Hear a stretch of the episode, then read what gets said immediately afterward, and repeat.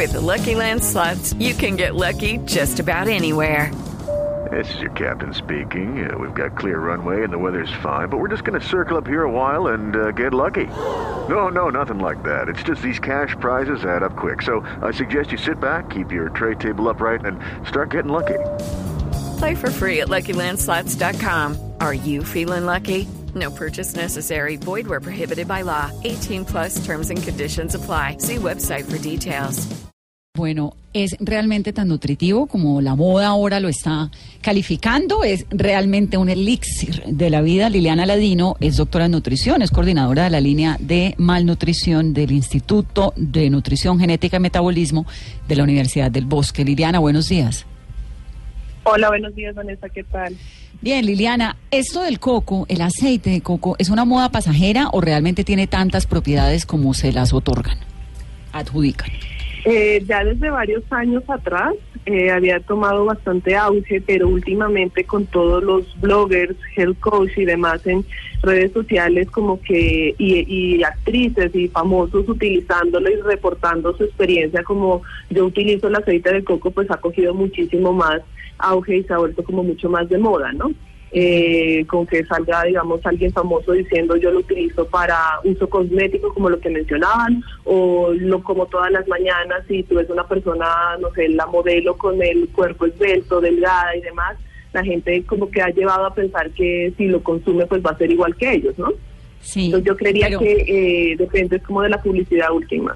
Bueno, pero realmente cuáles son las propiedades, digamos, entre cocinar con aceite de coco y cocinar con aceite de girasol o con aceite de oliva, ¿cuál es la diferencia?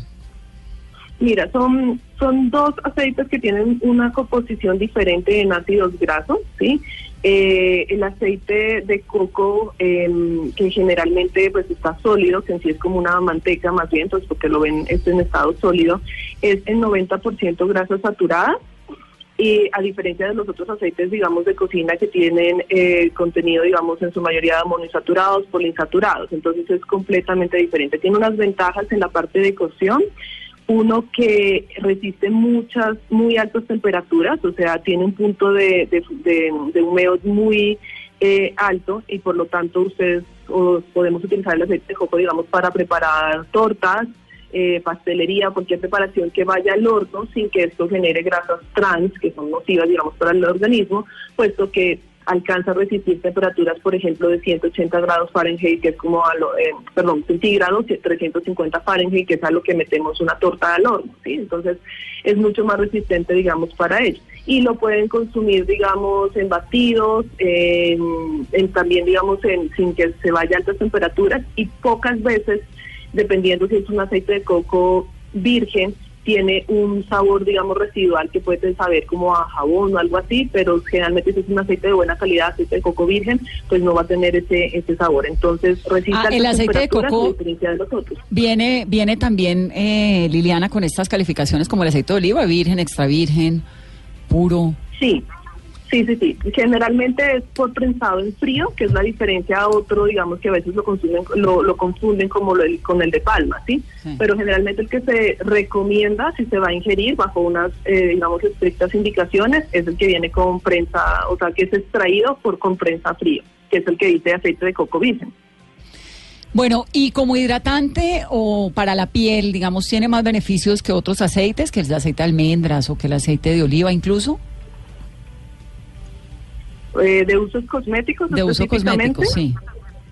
Sí, si quieres, eh, realmente, mira, el, el uso cosmético que le han dado, digamos, últimamente a esto, pues ha sido con muchas también, digamos, personas influenciadores, en el cual si ustedes se dan cuenta, pues por el contenido, digamos, que tiene más grasas saturadas y demás, suele ser mucho más hidratante, si lo aplican incluso dura muchos más, más, más horas, digamos, eh, hidratada la, la piel que cualquier otro, ¿no? Pero si, digamos, nos enfocamos específicamente en el uso nutricional, eh, la recomendación que generalmente se hace, que es lo que piensa, digamos, todo el mundo que se puede utilizar diariamente, va mucho más allá de ello. O sea, la recomendación es que como tiene un alto contenido de grasas saturadas y que nosotros tenemos un porcentaje que debemos consumir y no sobrepasarlo, porque las grasas saturadas pues, pueden ser aterogénicas, sabemos que están muy relacionadas con, con enfermedades cardiovasculares, pues podemos, digamos, limitar su ingesta a máximo eh, dos o tres veces por semana con una cantidad ínfima que es digamos una cucharadita,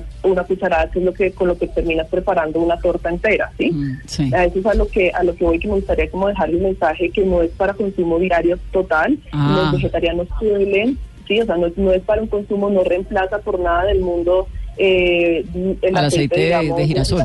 ni el oliva, o sea, no tiene nada nada de, de comparación con ello y que a su vez em, tiene que estar acompañado pues de un balance total en la alimentación. Y otra de las cosas es que, por ejemplo, personas vegetarianas o veganas que no consumen carnes rojas suelen tener que, digamos, ingerir de alguna manera estos gra- ácidos grasos saturados porque no es que aunque sean digamos considerados malos a lo largo del tiempo de todas maneras son necesarios para el organismo entonces muchos vegetarianos y veganos pues tienden a utilizarlo para reemplazar esta grasa saturada que no consumen digamos de carnes rojas por decirlo así Pues Liliana, gracias.